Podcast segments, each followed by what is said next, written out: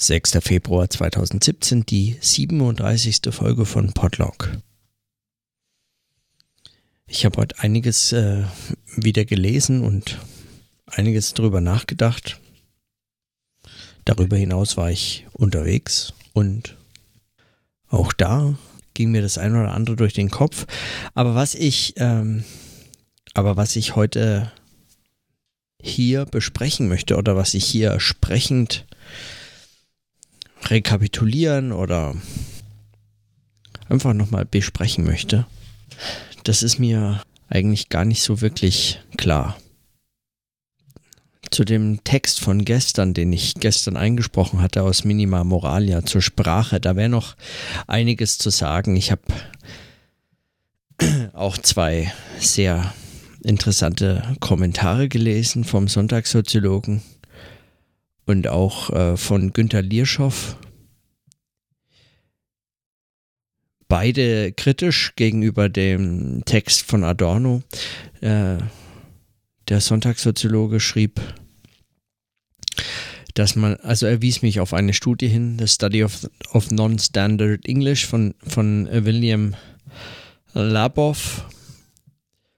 Ähm, das ist ein Essay in einem Buch ähm, zu Sprache, also vor allem zu Sprache in armen Stadtgebieten oder so, hat er das untersucht. Ich weiß nicht, wie das Buch genau heißt. Inner City, irgend, irgend sowas. Und das ist eine empirische Untersuchung der Sprache, die zu dem Ergebnis kommt, dass äh, afroamerikanische schwarze Kinder in den äh, in diesen ausgegrenzten Stadtgebieten nicht äh, nicht weniger durch ihre Sprache nicht weniger fähig sind, sich auszudrücken und äh, über ihre, ihr Leben nachzudenken und so weiter. Äh, und da gab es ganz offensichtlich auch eine rege Debatte um diese Beiträge. Das Buch ist von 1972, also auch nicht mehr das allerjüngste, aber ähm, es äh, scheint äh, auf jeden Fall sehr interessant zu sein. Ich habe mir auch die gegenteiligen äh, Hypothesen, auch auf die hatte er verwiesen, habe ich mir auch mal kurz angeguckt. Hm. Das war der eine Kommentar und der andere Kommentar von Günther war, dass ihm eben dieser Text von Adorno mal wieder ein Beispiel dafür äh, war, was ihn an Adorno so stört. Ganz besonders auch ähm, diese Verbindung von Oberschichten und Unterschichten Sprache ähm, zusammengedacht mit Adornos Abneigung gegenüber Jazz und Rock und äh, seiner Vorliebe für Zwölftonmusik und avantgardistische neue Musik. Und, ähm, und dass darin sich eigentlich dasselbe ausdrückt. Also in der einen Abneigung wie in der anderen, dass er sozusagen äh, Jazz und ähm, Rock für minder privilegierte Abarten eigentlich von Musik hält sowie äh, die, die Sprache der Arbeiter und Arbeiterinnen für äh, weniger geeignet, um sich über die Bedingungen, in denen diese Sprachen entstehen und tradiert werden, zu erheben. Ich halte das für nicht dasselbe, auch wenn sicher in beiden Fällen ähm, auch Geschmacksurteile, also ästhetische Urteile, eine Rolle spielen. Ästhetisches Empfinden auch für Sprache selbstverständlich von Bedeutung ist, aber ich halte das trotzdem nicht für dasselbe.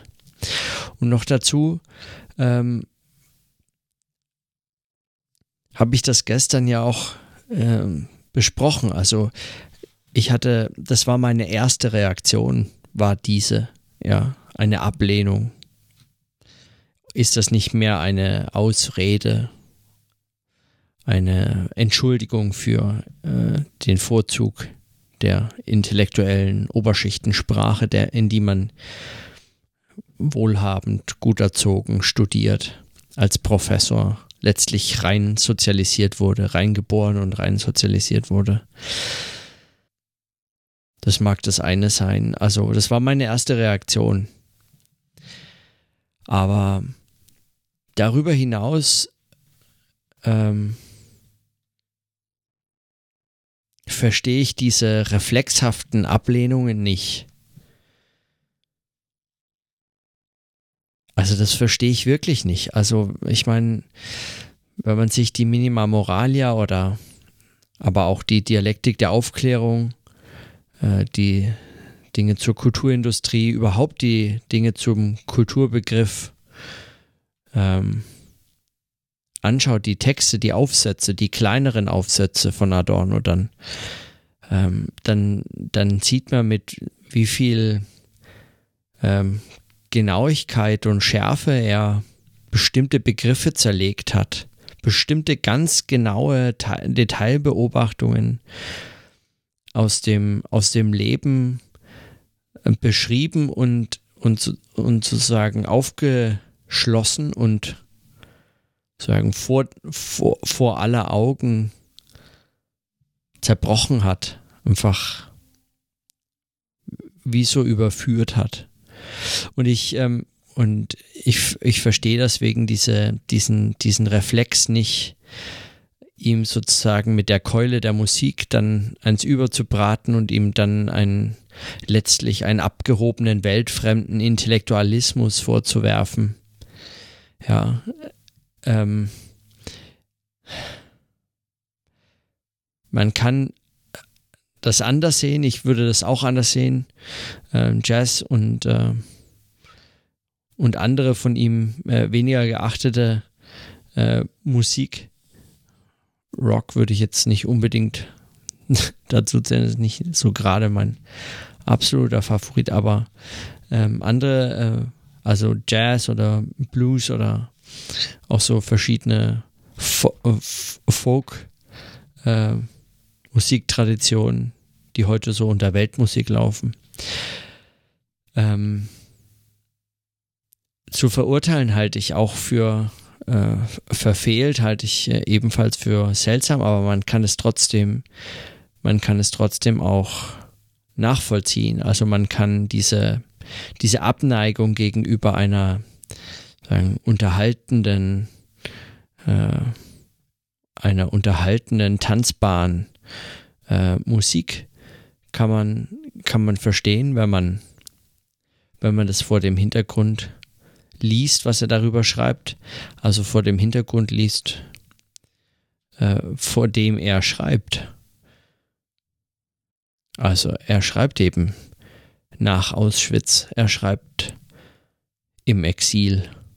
Er schreibt vertrieben und die Vernichtung erlebt habend, ja, sagen.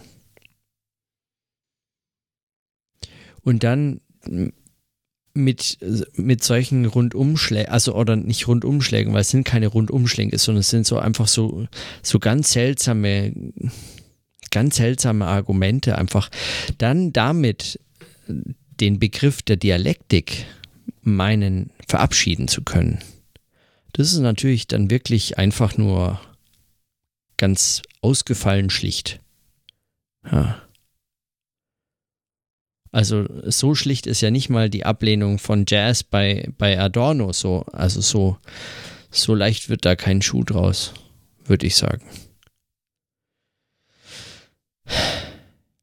Und dieses äh, Lob der Alltagssprache, der Dialekte und so weiter, das kann auch nicht einfach so hingenommen werden. Also ich, ähm, ich habe das gelesen und, und ich dachte, ich meine, es war meine erste Reaktion, nachdem ich den Text gelesen habe. Deswegen habe ich gesagt, dass ich den so schwierig fand, dass der im ersten Moment sich sehr seltsam liest, wie so eine überhebliche Art über Sprache der Armen, der derjenigen, die mit Dialekt aufgewachsen sind und so weiter, ähm, zu schreiben und nachzudenken und sie für weniger in der Lage zu halten, darüber nachzudenken, wie sie in diese Situation gekommen sind, was diese Situation ausmacht, was Gesellschaft ist und so weiter und sich irgendwie aus diesem Schlamassel ähm, befreien zu können oder denkend Freiheiten schaffen zu können. Und, ähm, und dem, der akademischen Sprache hat Adorno sicherlich viel Sympathie äh, entgegengebracht, aber es, es war beileibe nicht die einzige Art, äh, wie er sich solche Reflexionen hat vorstellen können. Und auch den, den Kommentar zu Heidegger, ich, ich verstehe es nicht. Also, Günther hat geschrieben, vielleicht hat er gerade deshalb mit Heidegger seine Probleme, denn der hatte den Mut, eine aus der Alltagssprache generierte philosophische Sprache zu entwickeln. Ja, gut. Vielleicht hatte er deswegen mit Heidegger Probleme oder weil Heidegger ein scheiß Nazi war. Also ich meine, und man darf dabei nicht vergessen, also das, das, das hielte ich wiederum für, für, also für, das hielt ich wiederum für, das kann man echt nur noch mit, äh, mit 60 Jahren Abstand zu der Zeit und mit viel Ignoranz eigentlich beobachten. So, man darf nicht vergessen, dass diese an der Alltagssprache orientierte äh, Sprachphilosophie Heideggers eine ist, die von Anfang an, also von seinen, von seinen allerersten Texten an, mit dieser Idee des Völkischen ähm, mindestens flirtet, wenn nicht einfach da einkauft. Ja, also beziehungsweise de, dem, dem verpflichtet ist. Das ist die Art der Ursprünglichkeit und der, und der, und der Alltagsnähe, ähm, aus der sich äh, solche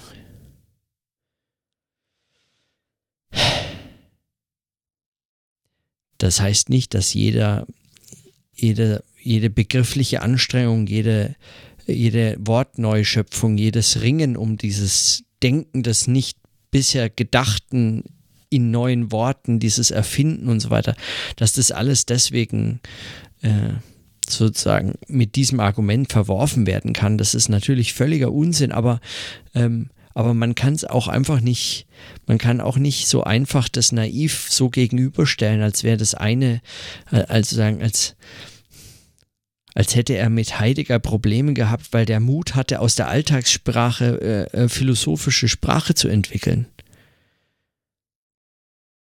Also die Alltagssprache muss jemanden, der zu, zu, zwischen 1933 und 1945 in Deutschland gelebt hat, muss die Alltagssprache wie die äh, einfach abartig vorkommen.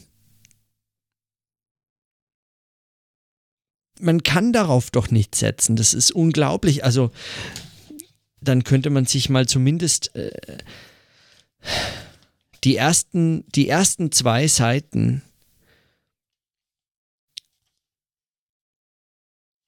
oder, oder das statt eines Vorworts über Heroismus, ähm, den Text über Heroismus statt eines Vorworts von Viktor Klemperer aus Lingua Terzi Imperii Sprache des Dritten Reichs anschauen. Dann weiß man, was diese Alltagssprache, äh, was diese Alltagssprache bedeutet. Ich lese nur mal die erste Seite, weil das führt ein bisschen weiter als. Aber die ersten, die erste eineinhalb Seiten oder so sind ein ganz guter Abschnitt. Heroismus statt eines Vorworts. Die Sprache des Dritten Reichs hat aus neuen Bedürfnissen heraus der distanzierenden Wortsilbe ent einigen Zuwachs zuteil werden lassen, wobei es jedes Mal dahingestellt bleibt, ob es sich um völlige neue Schöpfungen handelt oder um die Übernahme in Fachkreisen bereits bekannter Ausdrücke in die Sprache der Allgemeinheit. Fenster mussten vor der Fliegergefahr verdunkelt werden und so ergab sich die tägliche Arbeit des Entdunkelns. Hausböden durften bei Dachbränden den Löschenden kein Gerümpel in den Weg stellen, sie wurden entrümpelt. Neue Nahrungsquellen mussten erschlossen werden, die bittere Rosskastanie wurde entbittert. Zur umfassenden Bezeichnung der notwendigen Gegenwartsaufgabe hat man eine analog gebildete Wortform allgemein eingeführt. Am Narzissmus ist Deutschland fast zugrunde gegangen. Das Bemühen, es von dieser tödlichen Krankheit zu heilen, nennt sich heute Entnazifizierung. Ich wünsche nicht und glaube auch nicht, dass das scheußliche Wort ein dauerndes Leben behält. Es wird versinken und nur noch ein geschichtliches Dasein führen, sobald seine Gegenwartspflicht erfüllt ist.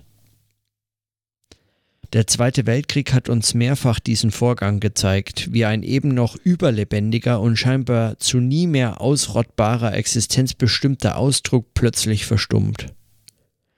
Er ist versunken mit der Lage, die ihn erzeugte, und er wird später einmal Zeugnis von ihr ablegen, wie eine Versteinerung. So ist es dem Blitzkrieg ergangen und dem ihm zugeordneten Adjektiv schlagartig. So den Vernichtungsschlachten und den dazugehörigen Einkesselungen. So auch dem wandernden Kessel. Er bedarf heute schon heute der Kommentierung, dass es sich um den verzweifelten Rückzugsversuch eingekesselter Divisionen handelt. So dem Nervenkrieg, so schließlich gar dem Endsieg. Der Landekopf lebte vom Frühjahr bis zum Sommer 1944. Er lebte noch, als er schon zu unförmlicher Größe angeschwollen war. Aber dann, als Paris gefallen, als ganz Frankreich zum Landekopf geworden, dann war es plötzlich durchaus vorbei mit ihm. Und erst im Geschichtsunterricht späterer Zeiten wird seine Versteinerung wieder auftauchen. Und so wird es auch mit dem schwerstwiegenden Entscheidungswort unserer Übergangsepoche gehen. Eines Tages wird das Wort Entnazifizierung versunken sein, weil der Zustand, den es beenden sollte, nicht mehr vorhanden ist. Aber eine ganze Weile wird es bis dahin noch dauern, denn zu verschwinden hat ja nicht nur das narzisstische Tun, sondern auch die narzisstische Gesinnung, die narzisstische Denkgewöhnung und ihr Nährboden, die Sprache des Narzissmus.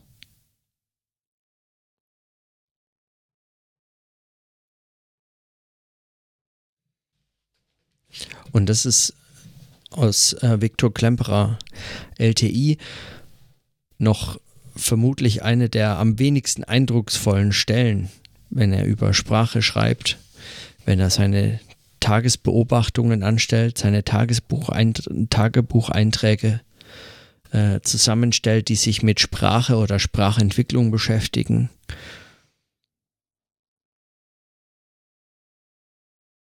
Da kann man sehen, was diese Alltagssprache, was sozusagen ein so gepflegtes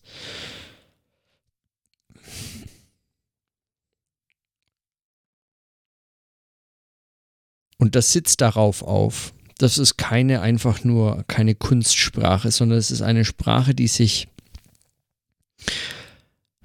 die sich an der Volksnähe, am, an der Volksgemeinschaft und an, dieser Sprach, an diesem Sprachzusammenhang der Volksgemeinschaft wie festgeklebt hat. Ja, das waren neue Erfindungen, neue Begriffe, aber dies haben sich einfach diesem, diesem Nährboden dieser Sprache bedienen können. Und man wird daraus nicht einfach sich so erheben können, indem man dann verweist auf die Möglichkeiten, wie eben dann doch der ein oder andere Mundart-Kabarettist oder ähm, die ein oder andere kritische Stimme aus äh, diesen Sprachen ähm, sich immer mal wieder Gehör verschaffen. Weil wer genau, wer genau hinhört und in diesen äh, Sprachzusammenhängen zu Hause ist, wie ich ja auch meine eigene Herkunft aus äh, Bayern mir eigentlich eine, einige dieser Zusammenhänge sehr vertraut sind. Ähm, der weiß, dass in solchen Alltagssprachen und in Dialekten Sexismen, Rassismen, Antisemitismen, fast jede Form von Stereotypisierung, äh, Abwertung und äh, also in, in sozusagen in einer im, im Hochdeutschen, im sogenannten Hochdeutschen. Früher war ja süddeutsche Dialekte galten als Hochdeutsch, weil das eben sagen so bezeichnet wurde. Aber davon abgesehen, also dieses Hochdeutsche würde man im, in, dem, in dem Hochdeutschen oder im sogenannten Standarddeutschen oder wie auch immer diese Dinge sagen, dann würde man vermutlich, und das in der Öffentlichkeit, würde man vermutlich einfach direkt angezeigt.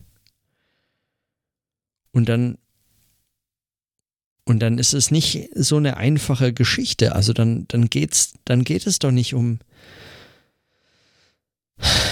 Dann versteht man doch, wenn, wenn Adorno schreibt, dass, dass dass sie den Mund voll nimmt. Und das nicht nur jetzt im Sinne von Essensmetaphern. Und all diese ganzen Gegenargumente oder diese reflexartige Adorno-Kritik, die sich ähm, da jetzt ausdrückt, in den beiden Kommentaren, aber auch der äh, ist ja nicht schwer zu begegnen, aber in dieser ganzen Kritik ähm, die unterschlägt, dass der erste Satz war, die eine gegen die andere auszuspielen, ist reaktionär. Die Oberspra äh, Oberschichtensprache gegen die Unterschichtensprache. Das ist reaktionär. Darum kann es überhaupt nicht gehen. Und zwar weder das eine noch das andere gegen das jeweils andere. Sondern es geht darum, der Freiheit, die sich in der Oberschichtensprache auf Kosten, auf dem Rücken auch, ja, bei Adorno sind es ja sozusagen Hard Facts, sind ja die gesellschaftlichen ähm, Strukturen, die sich darin ausdrücken. Was Hegel was Hegel der Geist ist, ist Adorno die Gesellschaft. Und zwar in dieser ganz unhintergehbaren, ähm, in dieser ganz unhintergehbaren, manifesten, äh, manifest, egal, ähm, in diesem ganz äh, unhintergehbaren Verständnis. In diesem Verständnis ist es nun aber so, dass, also so die These Adornus, dass ich sozusagen aufgrund verschiedener Entwicklungen, unter, e, unter anderem eben auch Ausbeutungszusammenhängen, sich die Sprache der Oberschicht eine Freiheit erkauft hat durch Arroganz, Muße und ähm, und äh, diese tatsächlich diese herabwürdigenden Blick auf andere Sprachzusammenhänge, dass sich darin aber trotz alledem eine Art Freiheit in die Sprache geschlichen hat. Und diese Freiheit ist ganz ähnlich, äh, würde ich sagen, gedacht wie die Freiheit bei Hannah Arendt, die ja auch sagt und das immer wieder betont, dass die Freiheit eine schon Voraussetzung war und durch Sklavenarbeit erkauft war. Eine, eine Voraussetzung zur Politik und durch Sklaven erkauft. Und, und auch das klingt uns vermutlich wenig nach Freiheit in einem starken emphatischen Sinne oder so, was man unterschreiben könnte, aber ähm, ich denke, das ist bei Adorno so ganz ähnlich gelagert, wenn auch eben dialektisch gedacht.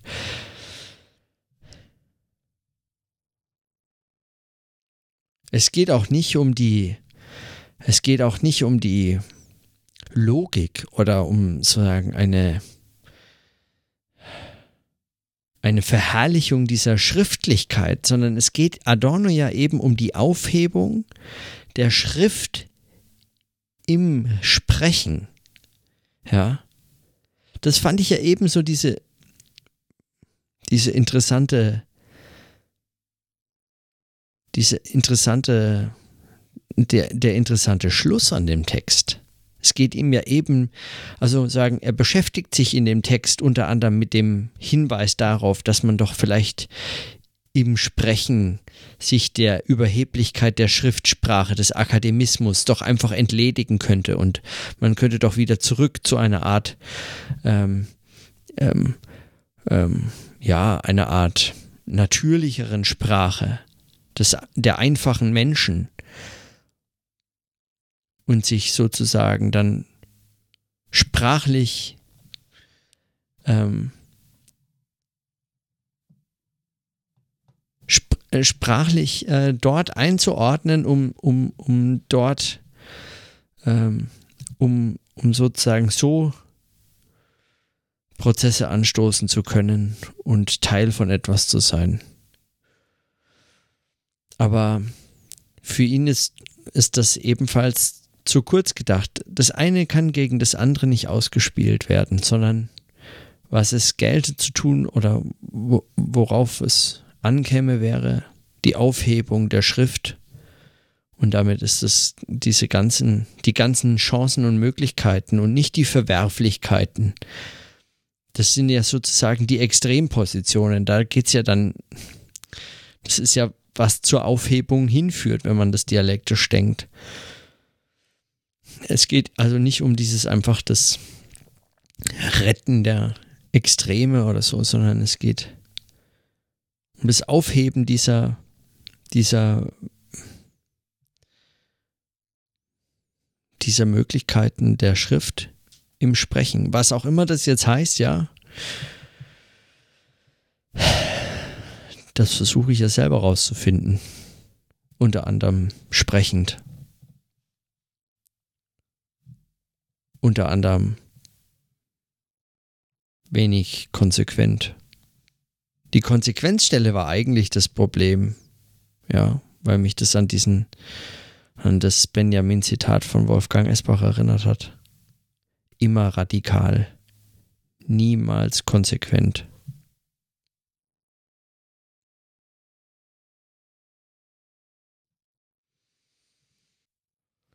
Dieser Reflex, diese reflexhafte Adorno-Kritik, die ist mir völlig schleierhaft. Die ist mir völlig schleierhaft, wirklich. Wenn ich über den Text nachdenke, dann denke auch ich über den Text nach. Das heißt nicht, dass ich mir diese Position in Gänze zu eigen mache, sondern ähm, wenn ich darüber spreche, spreche ich darüber. Ich hatte unterschiedliche Reaktionen, unterschiedliche Überlegungen angestellt. Ich hatte drei verschiedene Positionen, drei verschiedene Reaktionen, die mir kamen, als ich diesen Text gelesen hatte. Habe ich, wie sie mir kamen, zu, nicht also zugleich, sondern in der Reihenfolge, in dem im bewussten Denken, wie, wie sie mir, wie ich sie gedacht hatte, habe ich sie versucht in Worte zu fassen. Und es waren unterschiedliche Schritte, unterschiedliche Wege, die ich versucht habe zu gehen.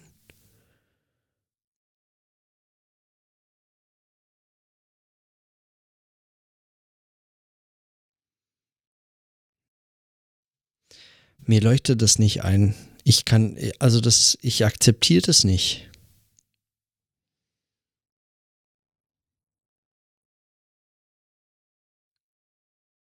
Und auch kann ich der Glorifizierung der, der Mundarten und Dialekte nichts abgewöhnen, auch wenn ich großer Fan bin von Mundarten. Nicht von jeder und auch nicht jeden Dialekt finde ich ähnlich äh, schön zu hören. Ähm, manche klingen in meinen Ohren mit meiner sprachlichen Gewöhnung und Herkunft äh, klüger, manche sympathisch, andere wahnsinnig blöd andere fast immer flach, manche haben, haben für mich sagen musikalische Färbungen, äh, die ich mit bestimmten Musikstilen äh, oder Richtungen verbinde. Andere sind für mich hauptsächlich Geräusch.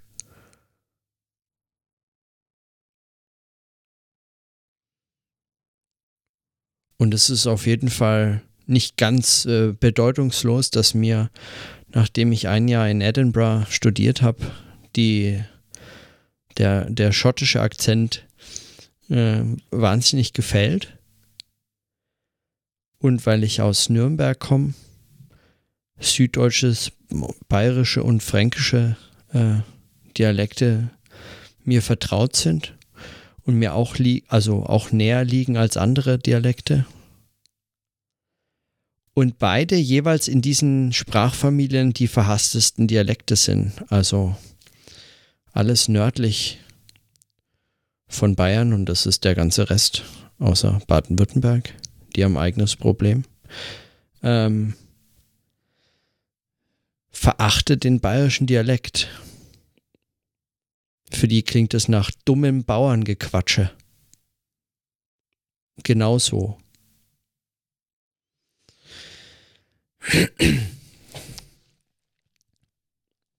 Und das gleiche gilt für, für Schottisch, für schottischen Akzent. Wenn man in britischen Filmen ähm, den, den Stereotyp des dummen Verbrechers oder überhaupt des Tölpels oder so, des etwas einfältigen, einfachen Mannes will, dann spricht er Schottisch. Dann spricht er nicht nur Cockney, dann spricht er in der Regel Schottisch. So außer es ist ein schottischer Film, aber gut. Also die Schotten sind sozusagen sprachlich das Äquivalent zu den Bayern aber auch, wie sie sagen, vom Rest gesehen werden als die Wilden. In dem Fall im Norden und in Deutschland die Wilden im Süden, aber ja. Und man könnte sich auch noch mal erinnern an die an diese Auseinandersetzung, die Bourdieu mit sich und seiner sprachlichen Herkunft hat, wie ihn sein eigener Dialekt anwidert, aus dem er herkam, den er sprach und den er sich abtrainiert hat wie er auch darüber nachdenkt, dass ihn sein eigener Dialekt so sehr anwidert.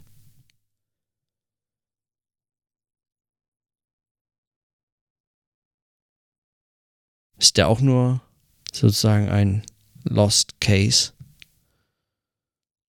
Ein Intellektueller, der nicht weiß, was er tut und blind vom eigenen, von der eigenen Oberschichtssprache, von seinem, von seinem äh, Kultur, äh, kulturellen Kapital, äh, dass er sich so mühevoll hat bewusst aneignen müssen, in dem Fall bewusst lernen, bewusst abtrainieren, äh, die jede Spur der, der einfachen Herkunft bewusst hat abtrainieren müssen, bis hin zum ästhetischen Empfinden selber, dass es ihn einfach anwidert, selbst äh, anwidert, das zu hören. ich glaube, da macht man sich einfach zu einfach. Das ist, ich, ich, ich verstehe diese Reflexe nicht. Wer mit solchen Reflexen argumentiert, der hat auch, der, der, der akzeptiert auch Schulen, der, der akzeptiert auch so, ja, das ist äh, diese Art der Marx-Auslegung, das ist jener Hegel-Lesart und so. Ja, so.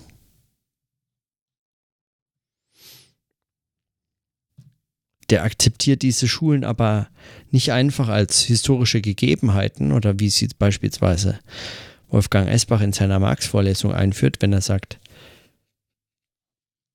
Marx kann man heute nicht mehr naiv lesen. Es gibt einfach zu viel zu Marx und über Marx. Man kann ihn nicht einfach so lesen wie ein anderes Buch, irgendeins.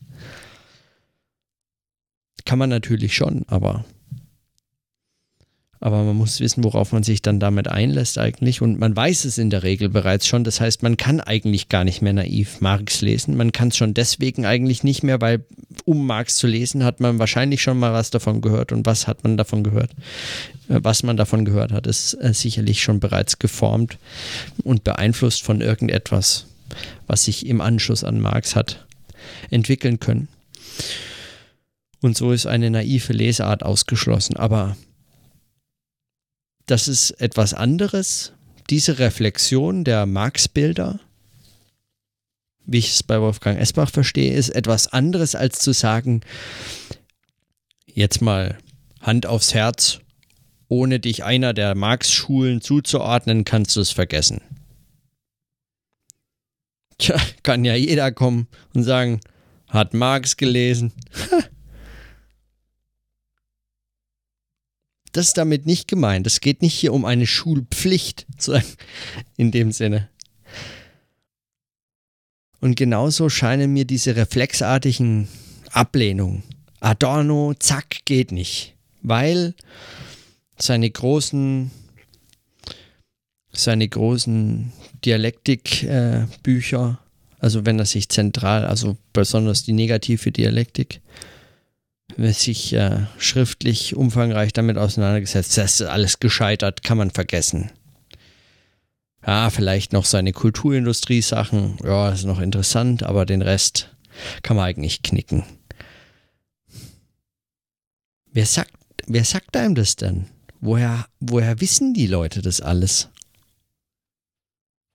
Also Vermutlich nicht, weil sie es gelesen haben, weil wenn sie es gelesen hätten, dann würden sie doch anfangen selber zu denken. Sie wissen das von irgendwem anders. Und da bin ich wieder ganz bei Pierre Bayard, wenn er sagt, ja, am besten über Bücher sprechen, die man nicht gelesen hat, dann passieren einem solche dummen Fehler nicht. Und zwar jetzt in dem Fall nicht Adorno, sondern man müsste am besten eben, das ist diese Stelle die auch Paul Feierabend zitiert in Wieder den Methodenzwang, wenn er schreibt, wenn er Niels Bohr, glaube ich, äh, zitiert oder weiß ich nicht, irgendein Physiker, Nobelpreisträger, der auf die Frage, wie er denn auf die Idee kam, dass das so oder so funktioniert, wofür er da den Nobelpreis bekommen hat, hat er gesagt, ja, die Bücher, in denen stand, dass es nicht geht, hatte ich entweder nicht gelesen oder nicht verstanden. Also die, ich kann einfach zu meiner Verteidigung, wenn ich das müsste und auch wollte, kann ich einfach nur sagen, die Texte, in denen steht, dass Adorno heute nicht mehr zu lesen ist, die habe ich nicht gelesen oder nicht verstanden. Und deswegen lese ich es einfach. Und ein letzter, ein, ein letzter Gedanke, der mir heute auch schon äh, gleich äh, heute früh kam, als der, als ich den ähm, Kommentar gelesen habe. Was ich auch nicht verstehe, ist, wie man beispielsweise dann für eine, sozusagen die Sprache, die Dialekte, die Mundarten plädiert. Also wie es Günther tut und auf der anderen Seite ebenfalls wie es Günther tut, Zizek als ein als ein verflachenden Dialektiker, also die Dialektik verflachenden äh, Pseudophilosophen äh, zu beschreiben.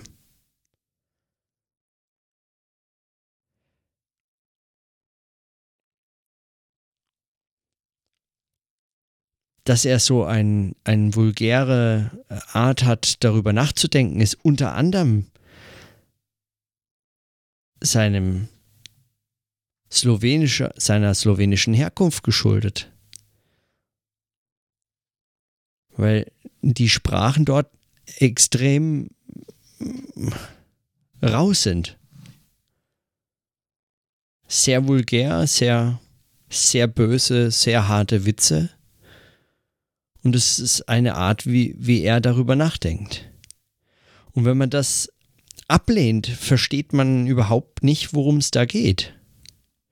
Man versteht das Mittel nicht mal. Man versteht, also sagen, was, was Zizek dort macht mit diesen Beispielen, mit diesen scheinbar einfach alles verflachenden Beispielen, mit seinen vulgären Witzen unter der Gürtellinie und seinen seltsamen Filmzitaten, was er dort macht, funktioniert in dem Moment, in dem man es für verflacht hält dann hat es funktioniert. Dann ist es nicht gescheitert, wie man vielleicht denkt, wenn man denkt, dass es das alles verflacht, sondern dann hat es funktioniert. Darum geht es ihm ja auch.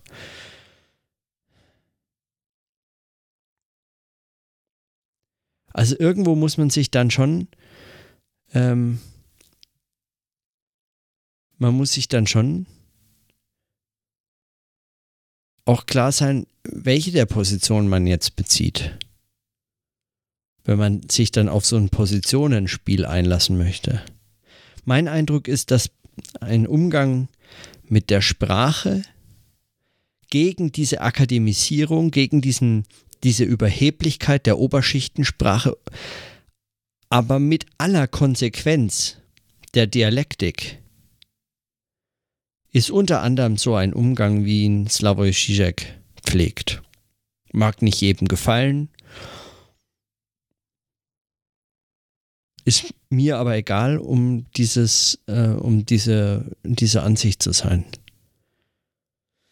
Mein Eindruck ist, dass das einer dieser, äh, dass es eine dieser Möglichkeiten ist. Ein Grund, warum sich seine Texte oft auch einfach wie gesprochen lesen.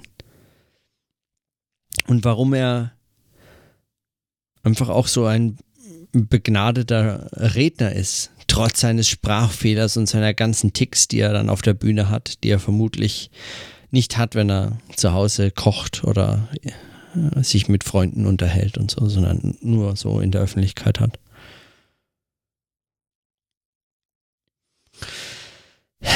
So, aber das war, okay, das war der, der letzte Gedanke, den ich dazu hatte. Ich, es kommen mir noch mehr, sicher hoffe ich. Was mich halt interessiert an dieser, an diesem Thema ist, was das heißt, die Schrift aufheben im Sprechen. Es, dieses Entweder-Oder ist mir einfach, das ist mir einfach zu flach. Da habe ich, hab ich überhaupt kein Interesse dran. Schriftlichkeit gegen Mündlichkeit auszuspielen. Oder wenn man das nochmal weiterdenkt auf die Medienwechsel, dann dieses ständige Ausspielen der Medienwechsel gegeneinander. Das ist völlig albern. Das ist, äh, das beraubt einem jeder Freiheit mit dieser, mit diesen, mit diesen Unterscheidungen der Medienwechsel überhaupt irgendetwas zu sehen. Wenn man die versucht gegeneinander auszuspielen, dann hat man einfach eigentlich immer verloren. Also nicht, möglicherweise nicht Aufmerksamkeit, nicht Geltung, äh, nicht, äh, weiß ich nicht, nicht sein Job aber man hat Erkenntnismöglichkeiten verloren. Und das ist was, was ich nicht bereit wäre, so einfach aufzugeben. So, das, äh, das muss genügen für heute. Was so einfache Kommentare, so kleine Kommentare